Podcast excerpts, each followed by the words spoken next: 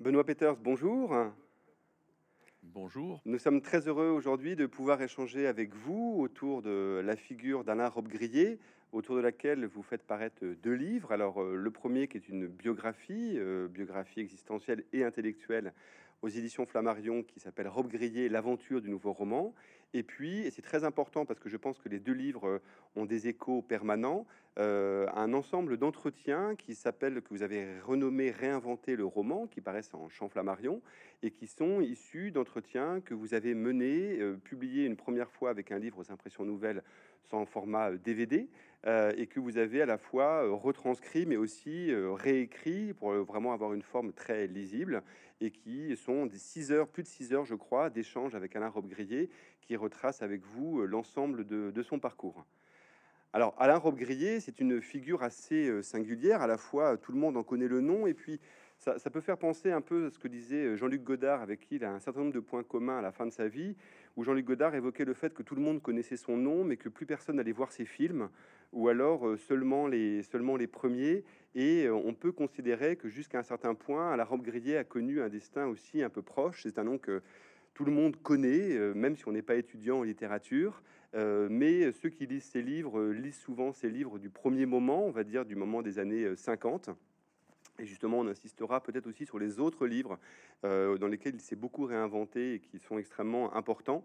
Et, euh, justement, l'un des objets, me semble-t-il, de, vos deux livres, c'est de permettre de rendre compte de la vie et de l'œuvre d'Alain Robbe-Grillet dans toutes ses nuances et dans tous ses paradoxes, et ils sont euh, nombreux. C'est un homme qui aimait et qui assumait aimer la, la contradiction, même vis-à-vis de lui-même, et aussi contre une vision hiératique, monolithique qu'on peut avoir d'Alain Robbe-Grillet, mais à laquelle il faut convenir lui-même euh, a beaucoup participé. Euh, le- Robbe-Grillet, c'est avant tout l'auteur d'une œuvre littéraire euh, essentielle du XXe siècle, et je pense que l'un des grands euh, mérites de vos, de vos deux livres, c'est de donner envie de relire Robbe-Grillet et surtout de montrer que c'est un plaisir de lecture, et ça, je pense qu'il faudra aussi y insister, absolument, euh, absolument considérable.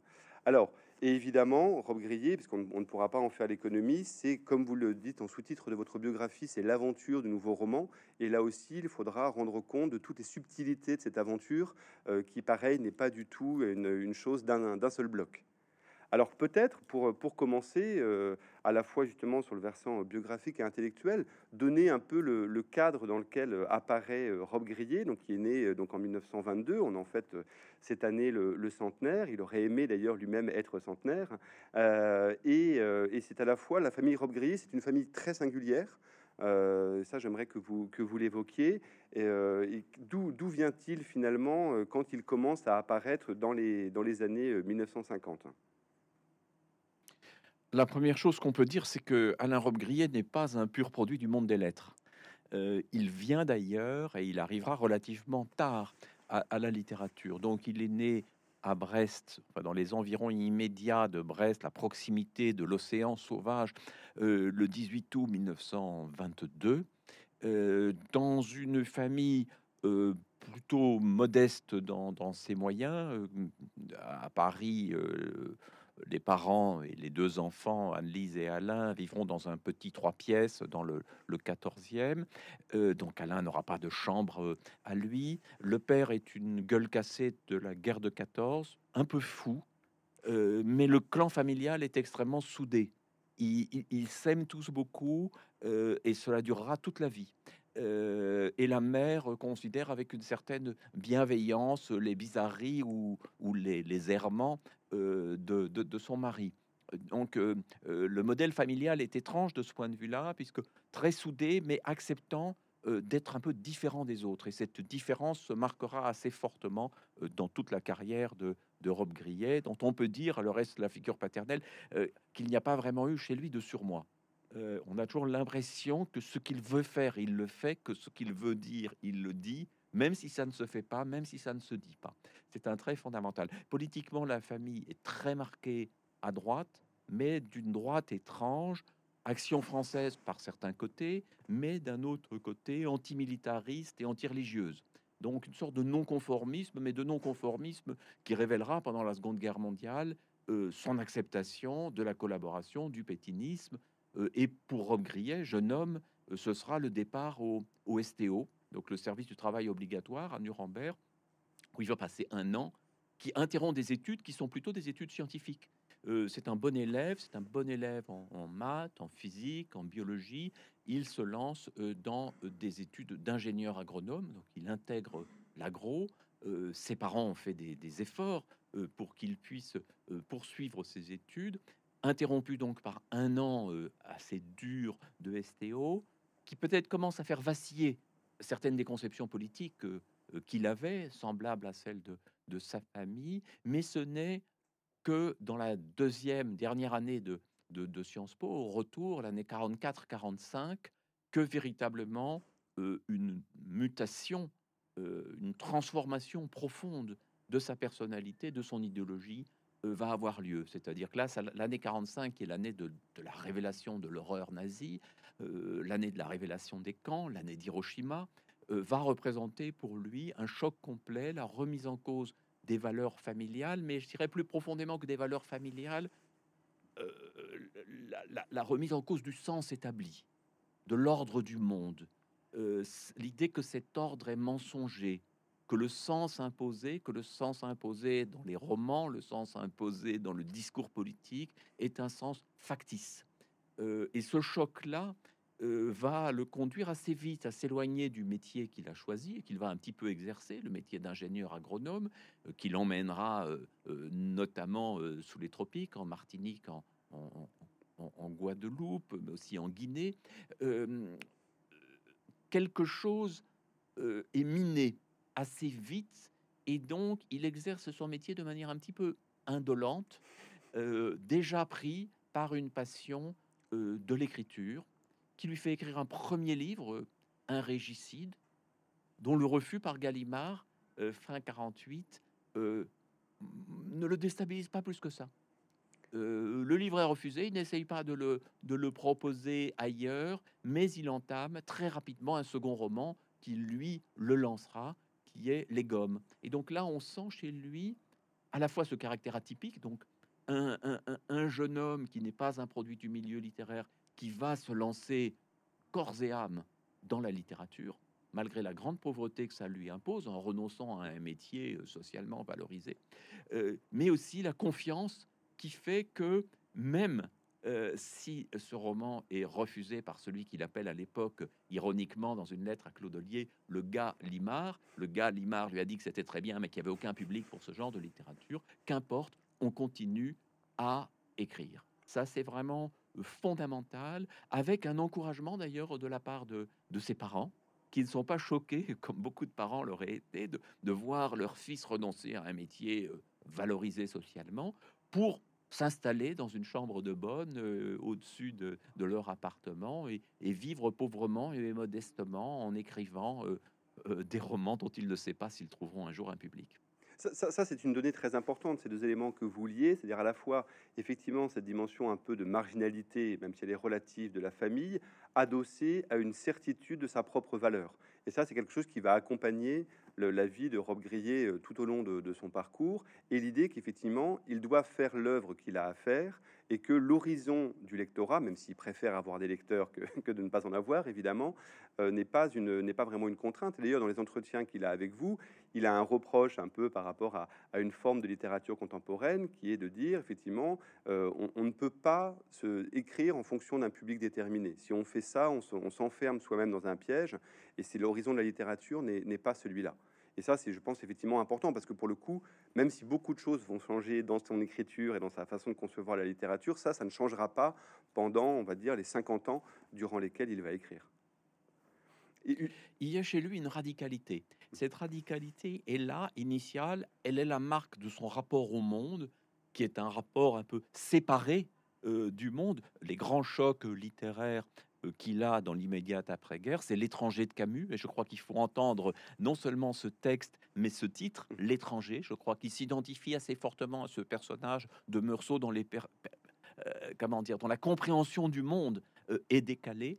La nausée de Sartre qui le frappe beaucoup, même si l'œuvre de Sartre dans son ensemble l'intéresse moins, et certainement les théories littéraires de Sartre, il va s'en démarquer très vite. Et l'autre grand choc, c'est Kafka. Euh, donc vous voyez, lui qui a grandi dans un milieu plutôt antisémite, qui va faire de Kafka euh, emblème de, de la littérature juive son écrivain favori, accepter une part de fantastique, mais il ne travaille pas du tout, contrairement à ce qu'on croit souvent, et c'est une des choses que j'ai voulu montrer dans mon livre, il ne travaille pas du tout à partir d'un projet théorique construit. En fait, ce à quoi on va associer son nom, c'est-à-dire euh, le livre pour un nouveau roman, le plus connu de, ces livres, cet ensemble euh, d'articles euh, assez provocateurs. En fait, c'est quelque chose qui va apparaître dans un second temps, non pas pour inspirer sa littérature, mais pour tenter tactiquement de la faire accepter par une critique conservatrice. Et donc, il va écrire dans les, dans les journaux, euh, y compris dans l'Express, mais aussi dans des revues comme Critique ou la NRF, pour tenter peu à peu de développer une idée de la littérature, mais il la développe en tâtonnant, en cherchant, en discutant avec d'autres. Et donc là, il y a quelque chose de très important à comprendre, c'est que la littérature de Rob Grillet, c'est d'abord une littérature euh, qui lui est presque opaque à lui-même. Mmh.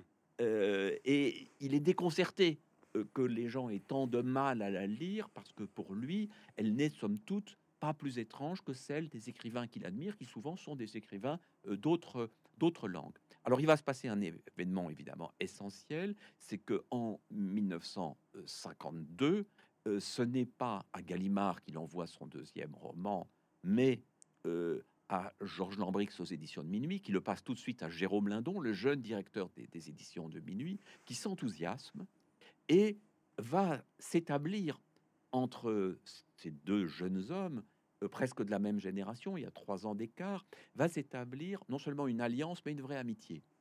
Et cette alliance-amitié permettra non seulement à la littérature de Rob Grillet d'être défendue, mais à d'autres écrivains d'être attiré aux éditions de minuit. Lindon avait déjà découvert deux ans auparavant Beckett.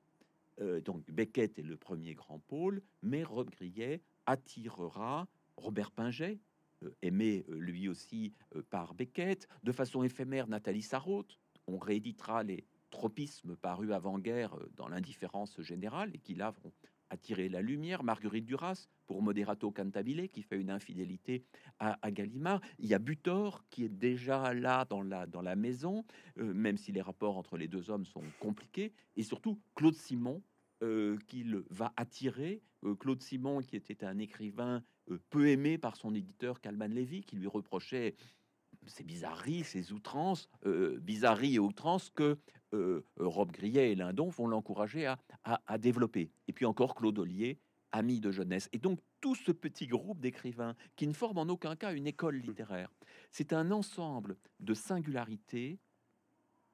Tous ces auteurs se sentent mal à l'aise dans la définition étroite du roman dans le début de l'après-guerre en France. Au fond, cet héritage du roman psychologique que euh, Rob Grillet qualifiera peut-être un peu vite de balsacien, mais qui est tout de même un roman, je dirais, peu inquiet. Et la première dimension de ces différents écrivains, c'est d'introduire de l'inquiétude ou ce que Nathalie Sarraute, dans un essai qui deviendra fameux, appelle l'ère du soupçon.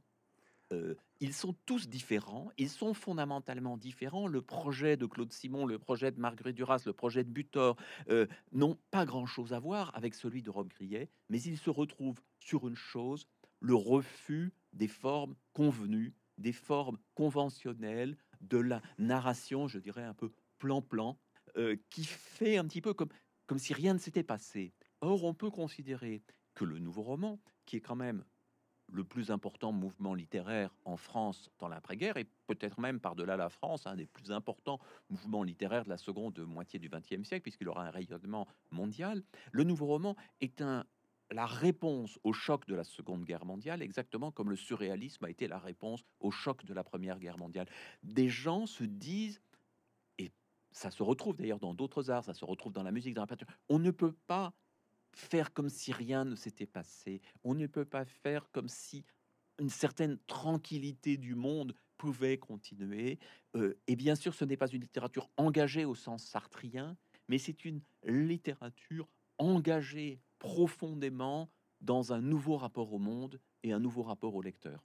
Alors, ce que vous dites est absolument essentiel au sens où à la fois, euh, ça permet de montrer d'abord que ce n'est pas un, mouvement ex nihilo, c'est-à-dire que la filiation de Camus, de Kafka, de Faulkner aussi, qui est une figure importante pour, pour ces écrivains-là, euh, ou, de, ou de Sartre. Ils sont lecteurs de cette littérature, littérature-là, donc c'est pas quelque chose qui est, ce n'est pas une littérature tabula rasa. Et par rapport à ce que vous avez évoqué aussi, qui je pense est très important et sur lequel Rob Grillet revient dans les entretiens, c'est le rapport finalement entre réel et réalisme. Et c'est ce que dit Rob Grillet dans la critique. Il a simplifié parce qu'il était très fort justement pour donner de l'impact à ses idées en disant je critique Balzac. Mais en fait, ce qu'il veut dire, c'est que, comme vous l'avez évoqué, le réel, il est opaque, il est béant, il a des trous, il est incompréhensible jusqu'à un certain point. Et là, on rejoint aussi des choses un peu liées à, une forme d'existentialisme hein, sur la dimension absurde. Et ce serait absurde, justement, d'imaginer que la littérature aurait comme objet de boucher tous ces trous et de faire comme si euh, le réel était une chose simple, compréhensible. Et c'est surtout ça que le, qui finalement est le point commun entre tous ces écrivains-là. C'est en fait, ce n'est pas que leurs romans sont, euh, sont eux-mêmes troués, ils le sont parce que le réel est troué. Oui, pensons, à un, roman euh, extrêmement important, La route des Flandres de, Claude Simon, euh, qui paraît un an après dans le labyrinthe de Rob Grillet, qui lui aussi euh, traite d'une certaine façon de la guerre et de la défaite et de la débâcle. ces livres partent de l'idée d'une incompréhension de la situation. Comment pourrait-on rendre compte linéairement de quelque chose qui n'a été que chaos, bruit et fureur, ne signifiant rien, euh, suivant la, la, formule célèbre de Shakespeare reprise par, Faulkner. Ça, c'est vraiment un point commun chez tous. Et c'est quelque chose d'absolument sincère et d'absolument non théorique. Mmh. C'est-à-dire qu'il ne faudrait pas avoir là une sorte de, de, pétition de principe, presque de volonté de se distinguer, de faire les malins. Il n'y a pas du tout ça. Il y a chez eux l'idée que s'engager dans la littérature, c'est s'engager par certains côtés, oui, dans une quête existentielle. Euh, c'est une affaire sérieuse. Euh, euh, Rob Grillet d'ailleurs insistera beaucoup par rapport à la génération plus tardive des écrivains de, minuit, celle des Schnoz, de, Toussaint, de, Tanguy Viel, de, bien d'autres, en disant avec toute l'admiration qu'il avait pour eux et en appréciant leur littérature qu'ils ont quelque chose de trop modeste pour lui, que leur idée au moment du nouveau roman était une idée démesurée. Il s'agissait d'une ambition un peu folle et d'une croyance très très profonde en la littérature. On la sent chez Beckett, bien sûr, on la sentira chez Duras jusqu'à la fin, y compris dans des formes un peu plus euh, folkloriques ou narcissiques. Il y a là quelque chose qu'il faut bien comprendre. Et Jérôme Lindon, qui hérite de la maison des éditions de minuit, fondée sous l'occupation par Vercors, qui doit trouver sa légitimité, comprend assez vite que son rôle est d'encourager une forme de résistance. Et cette résistance, qui n'est pas évidemment euh, celle des années d'occupation, prend de nouvelles formes. La forme, une, une résistance à la convention, à la banalité, à l'entre-soi du milieu littéraire, c'est un point, mais aussi au moment de la guerre d'Algérie, qui est tout à fait euh, concomitante au, nouveau roman, hein, puisque 54-62, euh, ce sont les années de la guerre d'Algérie, et ce sont exactement les années phares du nouveau roman. Et donc, il comprend que la résistance prend un tour nouveau, qu'il ne s'agit pas d'avoir l'engagement euh, sartrien, c'est-à-dire d'écrire des romans, pour le caricaturer, des romans à thèse, euh, ou des romans réalistes socialistes, comme les prônes Aragon et les écrivains soviétiques. Il s'agit d'être engagé dans la forme, dans le, risque de, l'écriture et l'invention de, de, thèmes et d'écriture nouvelles, d'une part, mais d'autre part, comme citoyen, euh, à travers les documents édités aux éditions de minuit, euh, la question d'Henri Allègre, l'affaire Audin et bien d'autres, ces engagements courageux qui vaudront des persécutions à, la maison, d'être dans une forme d'intransigeance. Et il est très intéressant de voir cette alliance d'un projet politique et d'un projet, on pourrait dire, poétique, euh, au sein de la même maison, ourdi par des jeunes gens euh, qui se retrouvent, parce que ce sont des gens jeunes, à l'exception de Nathalie Sarraute, qui est d'une génération un petit peu différente, euh, ourdis par des jeunes gens qui ne se satisfont pas de l'état du monde. Et donc les éditions de minuit vont être extrêmement remuantes. Rob Grillet lui-même, associé avec Lindon, fait tout pour que ces auteurs qui pourraient passer inaperçus, euh, Butor, Simon, Ollier, etc., soient remarqués. Et là, il y a une dimension que j'ai mise en avant dans, mon livre et dans cette aventure du nouveau roman que je décris en même temps que la vie de, de Rob c'est la générosité de Rob Grillet, qui dès le moment où il devient conseiller littéraire aux éditions de minuit, non seulement attire des écrivains un peu perdus, euh, Pinget euh, et Claude Simon notamment étaient tout à fait perdus. Marguerite Duras, avant Moderato Cantabile, n'osait peut-être pas aller jusqu'au bout de de, ses projets, de la part de radicalité qu'il y avait. Il les rassemble, mais il les défend. Et même si ses rapports personnels avec Butor vont très vite devenir difficiles, euh, et d'ailleurs plutôt du fait de Butor, contrairement à ce qu'on croit souvent, que du fait de Robespierre, on voit par exemple une lettre magnifique que Robespierre a écrit sur l'emploi du temps de Butor, pour le recommander à un critique influent de l'époque en lui disant si vous n'aimez pas ma littérature, peut-être euh, aimerez-vous celle de Michel Butor? Et un peu plus tard, ce sera la même chose aux critiques du Monde, Émile Henriot, de dire le travail de Claude Simon, Le vent, l'herbe, ce sont des livres fondamentaux. Lisez-les avec attention. Ne vous arrêtez pas à la difficulté apparente de la phrase.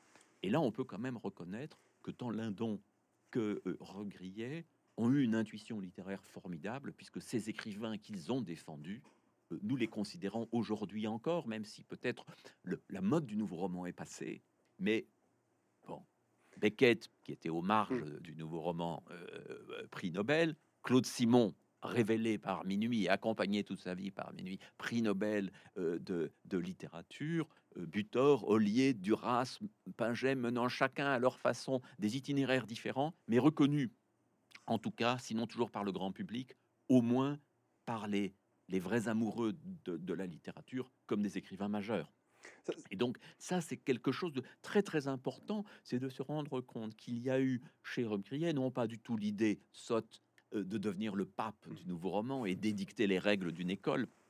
Il dit, croit-on que j'aurais choisi une telle assemblée d'hérétiques pour fonder une église? Ce qui est très juste, puisque ce sont des personnalités qui, partent chacune et partiront de plus en plus dans des directions différentes, mais en les rassemblant, de permettre à leur originalité, euh, finalement, de trouver un cadre qui les rendra acceptables. Le, terme même de nouveau roman n'a pas été inventé par Lindon et Recrier, il est venu du critique du monde, Émile Henriot, de manière dédaigneuse, mais ça a été le génie euh, de Lindon et Recrier que de comprendre qu'on pouvait s'en servir, retourner cette désignation ironique en désignation positive et faire parler de, de, soi. Donc il s'agissait chez eux non pas de mettre de l'eau dans son vin pour rendre les livres plus accessibles, mais de définir des stratégies, et des stratégies parfois drôles et, habiles et aventureuses ou, bizarroïdes, euh, pour donner envie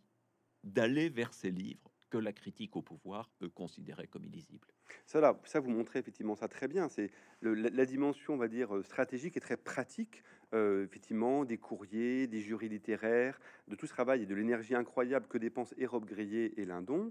Et euh, justement, dans le cadre de ces stratégies, parce qu'on peut dire que finalement, il y a deux choses qui me semblent importantes. D'abord, c'est vous montrer aussi à quel point c'est une aventure des années 50 alors qu'on associe beaucoup la question du nouveau roman aux années 60, où elle va produire ses effets, si l'on veut, mais le moment créatif, c'est les années 50, et comme vous le dites aussi, les années 50, c'est des années dans lesquelles la société essaie d'oublier ce qui s'est passé, euh, se lance dans la modernité, les glorieuse, toutes ces dimensions-là, et eux viennent quand même taper dans, cet effet d'oubli. Et dans la dimension, on va dire, de, de, construction tactique, il y a aussi la place qui est accordée à Barthes, qui on va dire le, troisième moment de la triade euh, entre Rob Grillet, Lindon. Donc il y a l'invention d'un écrivain, l'invention d'un éditeur et l'invention, si l'on veut, d'un critique, qui est Barthes, avec deux articles qu'étudie encore souvent l'étudiant de lettres, qui est littérature littérale et littérature euh, objective, et, qui sont, euh, et qui pour, pour Rob Grillet, sont des machines de guerre, à proprement parler, pour légitimer son travail, même si lui à des distances jusqu'à un certain point avec cette lecture-là. Ce qui est très fort chez lui, c'est qu'il est prêt à accepter une forme de lecture critique qui n'est pas forcément celle de son projet, dès lors que, comme vous le dites, ça permet de faire débat et ça permet de faire lire les livres dont il est question. Alors, ce qu'il faut bien comprendre dans la relation euh, passionnante entre Rob Grillet et, Barthes, euh, c'est que même s'il y a un petit décalage de, génération entre eux, Barthes est un peu plus âgé, euh, Barthes débute littérairement exactement en même temps que Rob Grillet. Euh, et donc, 53, c'est l'année de publication des Gommes, et c'est l'année de publication du degré zéro de l'écriture. On a donc là deux voies nouvelles, deux émergences, deux formes de radicalité dans la pensée de la littérature, dans la prise au sérieux de la littérature. Et c'est Jean Quérol qui recommande à Barthes de lire euh, Les Gommes. Barthes est enthousiaste, hésite à écrire quelque chose. Lindon et Rob Grillet, qui sympathisent avec lui, vont l'encourager. Et effectivement, euh, euh, littérature objective puis littérature littérale qui paraissent en 54 et en 55. Le premier sur les gommes, lecture un peu tardive. Le deuxième, lecture immédiate du Voyeur, qui est un livre qui va faire plus de bruit que, mmh. que les gommes. Ces deux articles que nous pouvons lire aujourd'hui comme des fictions critiques, euh, parce que ils développent cette idée un peu étrange de roman de l'objet, de roman dont l'homme serait chassé.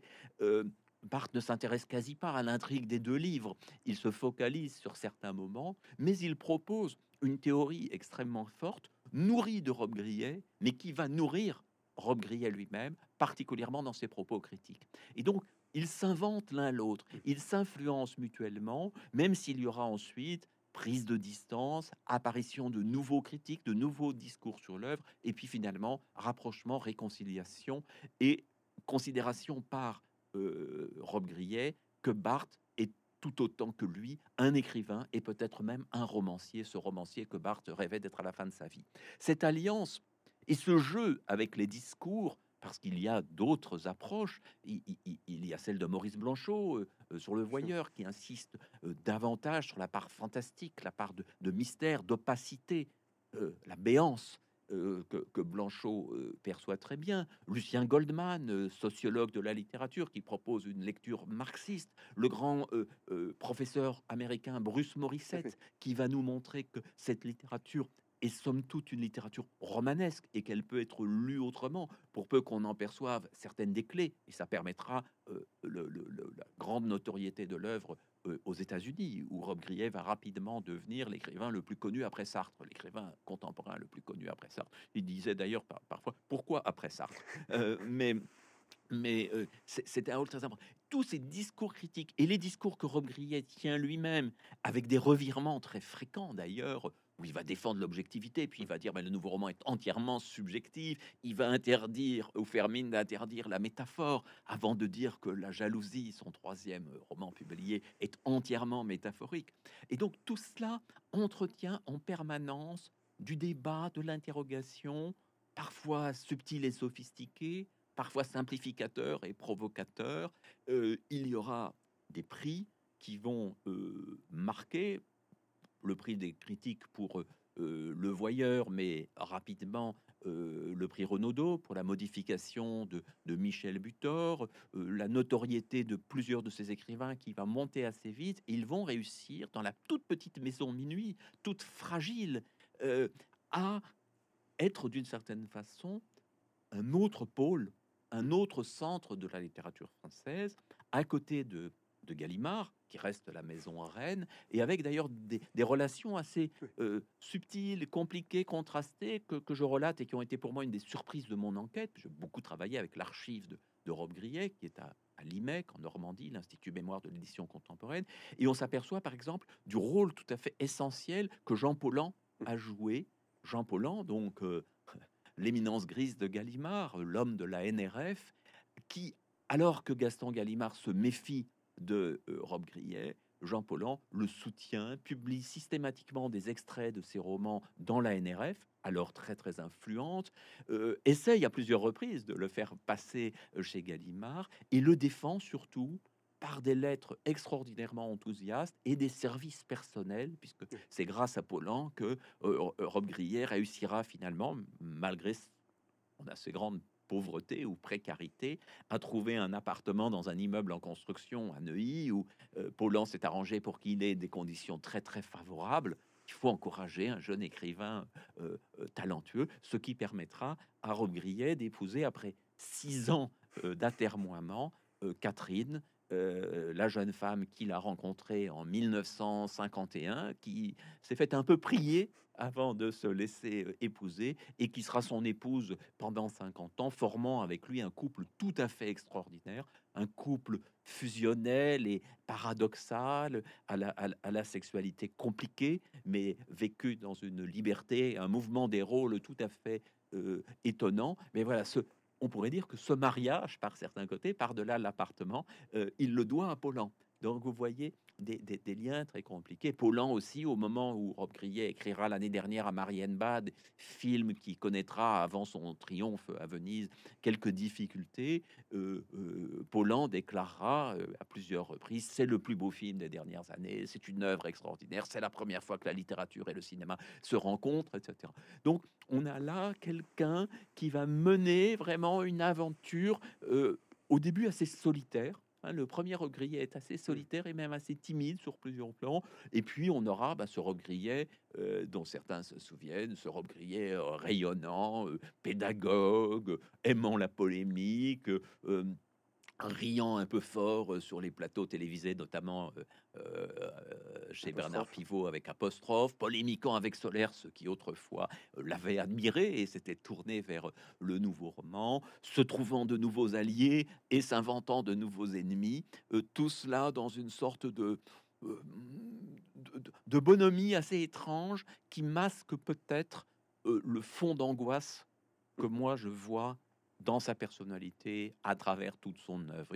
Il y a un robe Grillet quelque peu matamor ou parfois même histrion euh, qui, dissimule euh, la profondeur euh, de sa singularité. Et ce que je pense qu'il est important, vous, vous avez évoqué très précisément aussi les, enjeux, les enjeux théoriques. Après, comme vous le dites et vous le présentez aussi très bien dans le livre, Généralement, on fait une sorte d'ensemble avec les quatre premiers livres, que sont donc Les Gommes, Le Voyeur, La Jalousie et Dans le Labyrinthe.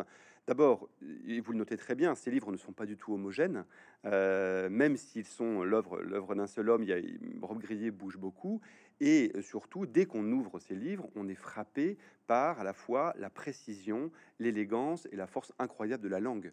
C'est-à-dire qu'il y a une chose qui effectivement, et on sait à quel point justement, et c'est peut-être aussi l'un des problèmes qu'on a actuellement avec Rob Grillet, c'est qu'il était tellement recouvert d'un discours critique qu'on a fini par ne plus lire les livres. Et euh, dès qu'on ouvre un livre de Rob Grillet, et on évoquera un peu après ceux des années 60-70, on est comme frappé par cette langue euh, qui, est, qui est vraiment merveilleuse. Enfin, c'est un très très grand styliste. Selon, selon Nabokov, euh, le, nouveau roman était un peu une imposture, mais Rob Grillet était le génie des mmh. lettres françaises euh, dans les, années 50. Il considérait euh, La jalousie notamment comme le plus beau roman d'amour depuis Proust. Ça veut dire qu'il l'avait vraiment lu, mmh. qu'il l'avait perçu au-delà de la surface. objective et qui a certains paru ennuyeuse parce qu'il n'avait peut-être pas la clé pour entrer dans le livre. Ce qui me frappe, c'est que d'un régicide, le premier roman qui sera publié euh, Bien après. beaucoup plus tardivement, a euh, dans le labyrinthe chacun de ces cinq livres, donc les quatre publiés et, et, l'inédit, marque une vraie rupture. Et là, je vois un héritage de la formation scientifique de Rob Grillet, en fait, ce serait moins dans un certain nombre de détails euh, ou dans son goût euh, des, démonstrations mathématiques dont on voit quelques exemples dans les entretiens que j'ai menés avec lui en, en 2001. Euh, ce qui est important plus que cela, c'est peut-être ce côté chercheur. il y a chez lui un nouveau défi à chaque livre et il remet les compteurs à zéro très très profondément.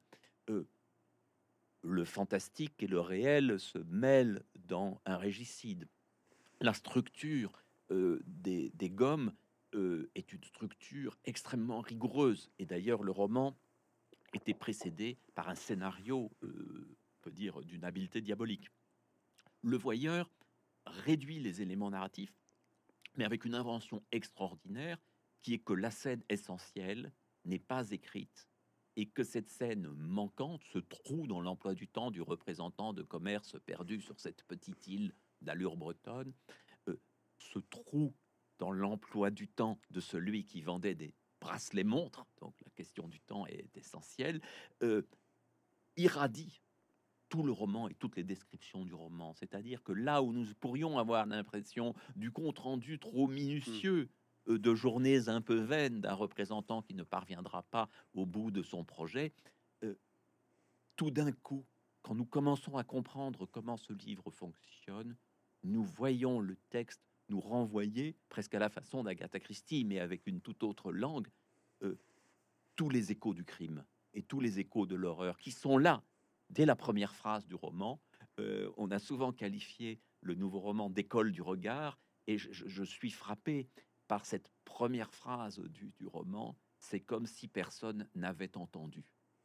C'est-à-dire que là où nous attendons la vue et là où la description euh, va être très forte, il nous dit l'air de rien, comme ça, phrase anodine, c'est autre chose qu'il faut entendre. C'est un autre texte qui est là sous le texte. Euh, c'est un roman qu'on pourrait d'ailleurs, de ce point de vue-là, euh, qualifier de psychanalytique mmh. euh, ou de lacanien, même si Rob Grillet disait se méfier de la psychanalyse, mais il ne se méfiait de la psychanalyse que parce que peut-être elle le concernait un, peu trop. Avec la jalousie, nouvelle rupture, une description d'allure objective qui en fait est l'apogée de la subjectivité tout est vu à travers les yeux d'un personnage absent qui ne dit pas je, qui ne dit jamais je. Mais quand on regarde la disposition des couverts, des chaises, de tous les éléments, on sent cette présence, ce regard fou, ce regard obsessionnel. Le critique euh, Émile Henriot avait dit dans son article sur la jalousie, euh, c'est un livre absolument illisible, incompréhensible. Le texte de quatrième de couverture prétend qu'il y a trois personnages. Personnellement, je n'en ai vu que deux et, donc, si effectivement on reste au niveau superficiel de lecture, on voit une longue description de bananeraies, de maisons coloniales, on se dit en quoi cela nous concerne Quand on commence à sentir ce qui se passe dans le livre, on voit une vibration absolument continue. Et de la même façon, dans le labyrinthe, là où le jeu est présent, mais va et vient, s'en va, cette histoire d'un soldat perdu euh, autour d'une gravure représentant la, la défaite de Reichenfels, euh, c'est une histoire hallucinée. Ce soldat perdu dans la neige, errant, se perdant, trouvant refuge, cherchant on ne sait quoi, et d'une ambiance totalement différente et d'une et d'une force à la fois fantastique et historique euh, tout à fait extraordinaire. Je pense que là, euh, Rob Grillet revisite à sa façon et la Seconde Guerre mondiale, ce qu'il en a vécu, du sentiment de, la débâcle et de la perte, de son propre retour du STO au moment où refluaient les troupes allemandes, mais aussi de la perte de sens dans la guerre d'Algérie, de ce droit à l'insoumission euh, pour lequel il va signer quelques mois plus tard le fameux manifeste des 121 avec tous les nouveaux romanciers euh, et Sartre et, d'autres, euh, ce qui leur vaudra à tous des ennuis. Mais donc, quand on pense que c'est une littérature désincarnée, euh, euh, je crois qu'on passe à côté. Simplement, effectivement, les discours sur le nouveau roman et surtout les discours simplificateurs sur le nouveau roman font qu'on a cherché à avoir dans les livres l'application de théories euh, qui, pour Europe Grillet, n'étaient que des théories ad hoc, que des théories provisoires, des façons de, susciter le débat, de réveiller la critique, mais qui n'étaient en aucun cas les lectures réelles de ce qu'il avait fait. Et d'ailleurs, quel grand écrivain euh, c'est réellement ce qu'il a fait. Donc, si intelligent Rob Grillet euh, fut-il, euh, si remarquable pédagogue est-il été aux États-Unis et ailleurs, profondément, sa littérature est plus forte que le discours qu'il a pu tenir à son propos. Et notre chance aujourd'hui, qu'il n'est plus là, notre chance, c'est de le lire vraiment et de ne pas nous laisser intimider par les discours qu'il a tenu ou que d'autres ont tenu à son propos, il y a, il y a effectivement un robe grillé de Blanchot, un robe grillé de Barthes, un robe grillé de Jeannette, un robe grillé de Jean Ricardou, figure dont on n'a pas encore parlé, mais qui a voulu unifier euh, vers 1971 dans un colloque fameux à Cerisy-la-Salle, unifier le nouveau roman. Robe grillé a joué avec lui, l'a inclus dans, dans son projet avant de marquer sa, distance. J'ai été témoin de ces, de ces conflits parce que j'étais présent euh, il y a bien longtemps au colloque euh, Rob Grillet de 1975 où, où on sentait cette tension euh, entre une théorie unificatrice, celle de Ricardo, et une volonté d'indépendance, celle de Rob Grillet. Aujourd'hui, je, je, je, plaiderais vraiment pour qu'on relise ces livres comme on lit ceux de ceux de, de, Julien Gracq, ceux de Pérec, ceux de Gary, qu'on si abordons-les avec une certaine fraîcheur, décapons-les. Comment on restaure un tableau voilà. Enlevons les couches de vernis critique qui ont quelque peu jauni, ce qui ne veut pas dire qu'elles étaient inutiles, mais euh, décapons, revenons au texte et bien entendu, euh, le projet biographique qui a été le mien n'est pas du tout une façon d'imposer mmh. une lecture biographique qui serait la nouvelle vérité du texte, mais d'éclairer cette histoire pour d'une certaine façon permettre peut-être un abord plus nu euh, des, des, des, livres et des films même, en tout cas des meilleurs euh, des films que Rob Grillet a réalisés. que, comme vous effectivement vous l'évoquez, les années 60-70, c'est un moment assez paradoxal où alors c'est à la fois le pic euh, critique et même théorique, puisque c'est aussi un moment où la critique euh, se perçoit comme science et a un, désir de scientificité parfois un peu excessif. Et en même temps, c'est probablement l'un des moments où Rob Grillet fait ses livres euh, les plus libres, euh, probablement les moins lus aujourd'hui, que sont La Maison des Rendez-vous, qui, même si elle a été un grand succès au moment de la parution, est maintenant un livre peu lu, Topologie, une cité fantôme, alors, dont on peut penser d'ailleurs par rapport à votre propre œuvre qu'elle a eu un écho dans les cités obscures, mais et, et, qui, et qui fait écho à ce qu'il dit aussi dans les entretiens, quand il dit en fait qu'il aurait bien aimé construire des villes. Et je pense qu'effectivement, ce livre-là euh, est tout à fait dans ce cadre-là. Et, euh, puis aussi, à la fin des années 70, un livre sur lequel vous attardez, qui je pense effectivement assez étonnant et qu'il faut probablement faire découvrir parce qu'il est l'un des plus euh, étonnants et accessibles, qui est Jean, euh, qui lui-même sort d'un projet assez étonnant, puisque c'est une, universitaire américaine qui lui demande de, d'écrire un livre pour aider ses étudiants à prendre conscience de la grammaire française, et qui va produire un livre euh, extrêmement euh, joyeux, au sens où on sent qu'il retrouve là une forme de plaisir d'écrire par la contrainte. Tout à fait. Jean est un petit roman euh, fantastique qui, à partir de la progression de la langue française, euh, progression du vocabulaire, mais surtout progression des temps grammaticaux et des modes grammaticaux, va amener Rob Grillet à s'aventurer de plus en plus dans le policier, euh, le fantastique et même la science-fiction. Et il y a un jeu qu'on pourrait rapprocher par moment de Loulipo, mmh. mais où on retrouve en même temps tout l'univers de Rob Grillet. Je crois que Jean, un trou rouge entre les pavés disjoints, est une belle porte d'entrée euh, pour de jeunes lectrices et lecteurs d'aujourd'hui, euh, parce que ce n'est pas un livre qui correspond du tout au canon du nouveau roman. C'est un livre d'ailleurs plein de personnages et de, de retournements. C'est un livre extrêmement romanesque, alors que l'idée reçue sur le nouveau roman, c'est euh, l'histoire est bannie, le personnage est banni, etc. Il faut vraiment ne pas avoir lu Rob Grillet pour dire ça. C'est un livre joyeux. Euh, en plus, tout comme La Maison de Rendez-vous que vous avez cité, qui est une sorte de roman de l'aventure euh, parodique, mais en même temps où l'écriture de Rob Grillet atteint une musicalité euh, nouvelle. Une autre belle porte d'entrée dans l'œuvre, c'est la trilogie autobiographique Les Romanesques ou Romanesques, avec Le Miroir qui revient, où les souvenirs d'enfance sont très présents, Angélique ou L'Enchantement, où la fantasmatique sexuelle est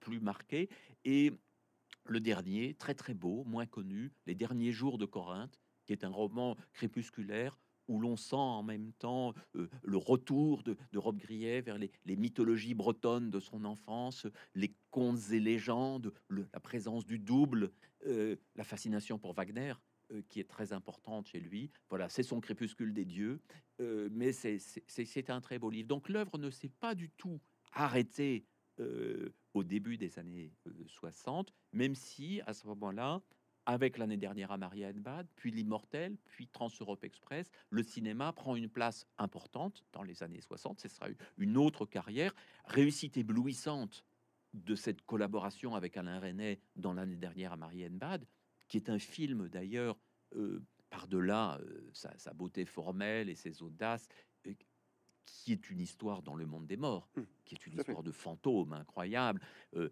euh, profondément que raconte l'année dernière à Marienbad, c'est la possibilité d'arracher au monde des ombres cette jeune femme, euh, Delphine Séric, et de l'amener peu à peu vers le sentiment et vers la vie. Et on, sait à quel peut-être cette lecture-là suppose-t-elle qu'on ait vu plusieurs fois le film, mais moi c'est ce qui me frappe de plus en mm. plus. Et donc on est loin là d'une sorte de, de, pur défilé Chanel dans les châteaux euh, bavarois auxquels certains euh, euh, réduiraient ce film. Et puis la, la, la, voix crépusculaire. Une fois de plus, je m'avance le long de ces couloirs dans cet hôtel immense, luxueux, baroque, etc. Bon, euh, c'est un très très beau texte, mais euh, profondément, ce que raconte le film, c'est une véritable histoire. C'est une histoire de, de mémoire, de, possession, de conviction. Euh, voilà, c'est un très très beau film. L'immortel est plein de qualités aussi. Trans Europe Express, qui est une comédie dans laquelle Rob Grillet et sa femme jouent. C'est sorte de film à l'intérieur du film, de film en train de se faire, avec un Trintignant remarquable.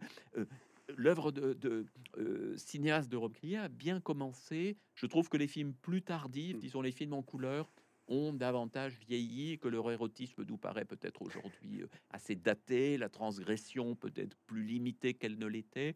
il y aura peut-être à un moment quelque chose qui fait que ce qui était retenu, ce qui était contraint, dans les premiers livres et les premiers films de Recrier, c'est-à-dire cette fantasmatique euh, sadomasochisme, mais dans mmh. son cas, il faut bien le dire, surtout sadique, euh, euh, qui était un des moteurs de son écriture depuis le début, quand elle se libère, mmh. quand elle s'affiche, perd peut-être, tout cas c'est mon interprétation, un peu de, un peu de sa force. Et je, je, je préfère les livres où je sens cette tension retenue par euh, par autre chose, mais pourtant euh, extraordinairement présente. Au fond, Rob Grillet avait un univers intérieur difficilement communicable. Mmh.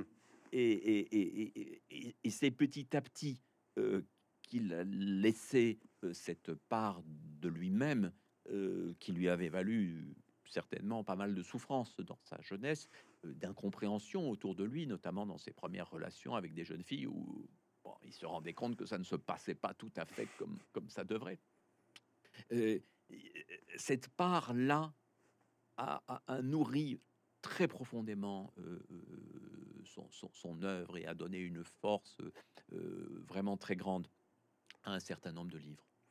Avec justement, parce que le, une, clôture là aussi sur un livre qui est probablement à la fois bien reçu et maintenant malheureusement peu lu, qui est la reprise, et qui est lui-même fait écho presque à l'ensemble de l'œuvre. C'est-à-dire que d'abord cette idée même de reprise, c'est-à-dire non pas du tout la répétition euh, qui fait référence à Kierkegaard, c'est-à-dire qu'à la fois on se ressaisit des choses, mais on les reformule autrement, et le passé ne cesse de nourrir ce qui va, ce qui va advenir. C'est à la fois pour lui d'abord l'occasion de faire un livre qui est vraiment un livre extrêmement fort, et en même temps l'idée de, retraverser son œuvre, mais pas sur une vision nostalgique, sur une vision de se dire finalement, la réécriture est elle-même sans cesse au cœur de l'écriture. Et c'est quand même, je pense, l'une des plus belles, euh, on va dire, clôtures d'œuvres euh, que l'on peut connaître dans la littérature contemporaine, au sens où c'est pas un livre de la fin d'un homme épuisé. Étrangement, euh, alors qu'il a 80 ans, c'est un livre qui a une sorte de vigueur assez, assez singulière. Oui, c'est curieux parce que le, c'est le livre précédent euh, que, que j'évoquais, Les derniers jours de Corinthe, qui est écrit nettement plus tôt, qui a un caractère euh, crépusculaire, mmh. euh, comme un adieu à la littérature, et puis la reprise qui est liée en partie à la destruction par la tempête de 99 du, du, du parc euh, du château qu'il occupait depuis très longtemps et qui continuait un peu son goût d'ingénieur agronome pour, pour, les arbres et les plantes et dont j'ai beaucoup été témoin. Rob Grillet était d'une érudition extraordinaire euh, sur, sur euh, les arbres et d'une vraie passion. et cette tempête qui abat le parc dont il s'occupe depuis, depuis 30 ans, plus de 30 ans, lui donne une nouvelle énergie et la reprise est une manière non seulement de reprendre la structure des gommes, euh, mais de revisiter toute son œuvre. Le roman se situe en Allemagne. Euh, c'est aussi une façon de, revisiter cette Allemagne de l'après-guerre, mais lui a connu celle de la guerre, euh, une Allemagne détruite et une Allemagne détruite et destructrice. Et donc là, on revient au cœur de la chose, c'est-à-dire que cette ruine euh, fondamentales et cette ruine du sens euh, sont très importantes. Vous parliez tout à l'heure, et je ne vous ai pas vraiment répondu, euh, sur le réel et le réalisme. Et Rob Grillet, qui n'aimait pas trop Lacan, mais qui l'avait un peu lu quand même, aimait citer cette formule de Lacan, le réel, c'est ce à quoi je me cogne. le réel, c'est ce sur quoi je bute. C'est ça des choses absolument fondamentales. Le réalisme, ce serait cette imposture qui voudrait lisser les choses, qui voudrait que toute histoire ait un début, un milieu, une fin, euh, que tout secret finisse par être expliqué, que tout détail de l'intrigue finisse par trouver euh, son correspondant. Euh, et, cela, pour Grier, lui semble faux, non seulement littérairement, mais existentiellement. Et il, suffit pour chacun d'entre nous euh, de penser à tel ou tel épisode de sa propre vie, telle rencontre, tel accident de parcours, pour se rendre compte à quel point c'est toujours embrouillé, incomplet, imparfait, et que l'ordre que le roman classique voulait nous imposer, effectivement, ou que les séries euh, télévisées, euh, euh, pour la plupart, nous montrent, ou beaucoup de films, enfin, dans la grande mécanique du, film en trois actes hollywoodien, réduit cette complexité du réel. Et là encore, Rob Grillet serait plus proche des scientifiques, pour lesquels c'est toujours les zones d'incompréhension, les trous, les questions sans réponse qui stimulent et qui guident. Et on sait très bien que l'on sort de la science dès lors qu'on la fige en certitude, qu'on croit avoir compris telle ou telle loi de la nature, alors que c'est évidemment le détail, l'exception, la chose dont la théorie n'a pas rendu compte, qui permet euh, de, cheminer. Cette, dimension-là est très forte chez Regrier, et elle n'est pas formaliste mmh. comme on l'a cru, c'est-à-dire que profondément, il, il restait habité par cette idée que peut-être il ne se comprenait pas lui-même, et qu'il ne comprenait pas le monde. Et, je l'ai souvent entendu évoquer euh, le dossier Warren sur l'assassinat de Kennedy euh, comme un des, des, une des métaphores peut-être de cette perception, c'est-à-dire on a beau accumuler des milliers et des milliers de pages de photos, de documents, de bouts de films, les interpréter dans tous les sens. Plus il y a de pièces, on pourrait penser aussi euh, à la mort de Marilyn Monroe qui a fait couler tant d'encre, plus il y a de pièces, plus il y a d'opacité. Et, cette idée-là est très forte parce qu'elle n'ôte pas la fascination. Elle vient nous dire que la fascination repose sur autre chose, sur une béance profonde du monde et, du sens. Donc vous voyez qu'il y a là, chez Rob euh, par-delà des discours parfois un peu simplistes, une, intuition très profonde euh, qui est celle au fond de tout artiste euh, sincère et de tout auteur sincère d'être confronté à, la difficulté de faire le tour des choses ou à l'impossibilité de faire le tour des choses. Et on pourrait dire, pour prendre deux œuvres nobelisées et, très différentes de celles de Regrier, celle de Modiano et celle d'Annie Ernaux, on pourrait dire que eux aussi, mmh. elles aussi, euh, sont confrontés à la même chose. Pour Modiano, peut-être une interrogation sur les figures parentales défaillantes euh, avec lesquels il a grandi et sur cette période de l'occupation dont il a connu les échos et sur laquelle il revient sans cesse parce qu'il n'en fait pas le tour. Non, il n'écrit pas le même livre, il essaye éternellement de percer un secret qui se dérobe à chaque fois. Et chez Annie Ernaux, à partir de, de cette offense, de ce contexte parental, de cet arrachement à son milieu, revenir et creuser à nouveau différemment tel ou tel épisode, tel ou tel moment, les re-raconter, parce que même d'une vie, d'une seule vie, on ne fait pas le tour.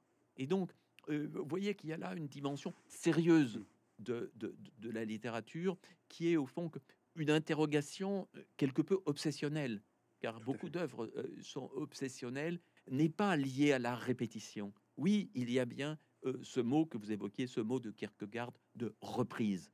On reprend, mais on reprend pour aller plus loin. Et je crois que la force du lectrice ou de la lecteur euh, ou du, lecteur, c'est c'est d'accompagner ce mouvement. Et c'est pourquoi, quelquefois, quand nous aimons un écrivain, euh, euh, nous le lisons nous-mêmes, un peu obsessionnellement. Nous avons envie d'avoir tout lu de lui, tout en sachant qu'on n'en fera pas le tour. Et moi, en tant que biographe, évidemment, m'attachant à des figures comme celle de Ferenczi, de Paul Valéry, de Derrida ou aujourd'hui de, de Rob j'ai à la fois cette envie de les comprendre et ce sentiment que quelque chose m'échappera qui est infiniment précieux et respectable et que la, biographie euh, ou l'approche biographique telle que je tente de la faire ne veut pas poser un point final, ne veut pas dire ça y est, voilà ce qu'il était. Et je termine ce livre euh, sur Rob par le sentiment du mystère que je perçois encore par rapport à cet homme que j'ai bien connu et que j'ai beaucoup étudié,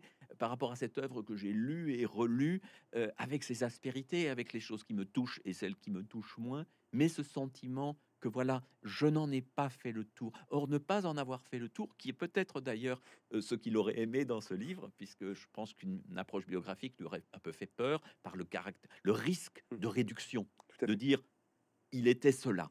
Voilà ce qu'était Mais j'espère qu'il aurait senti dans mon livre euh, euh, ce caractère interrogatif euh, qui fait que finalement, malgré l'accumulation des faits, oui, je suis bien, moi aussi, du côté de l'ère du soupçon et de l'interminable, et de ce très beau mot de, de, Freud, de l'unheimlich, hmm. le, le familier et l'étrange à la fois.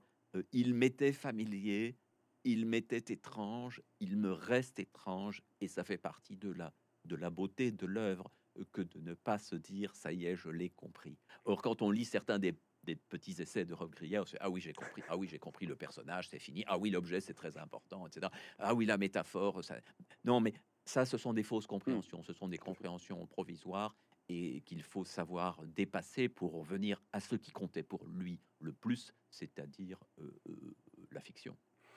Benoît Peters, merci beaucoup de, nous avoir comme ça rendu le, mystère Robe Grillé, si l'on peut l'appeler ainsi, et puis surtout de nous inviter à reprendre sans fin la, la lecture de cette œuvre, qui est vraiment, rappelons-le, une œuvre magnifique et dans l'émotion qu'elle suscite chez son lecteur. Merci beaucoup, Benoît Peters. Merci à vous.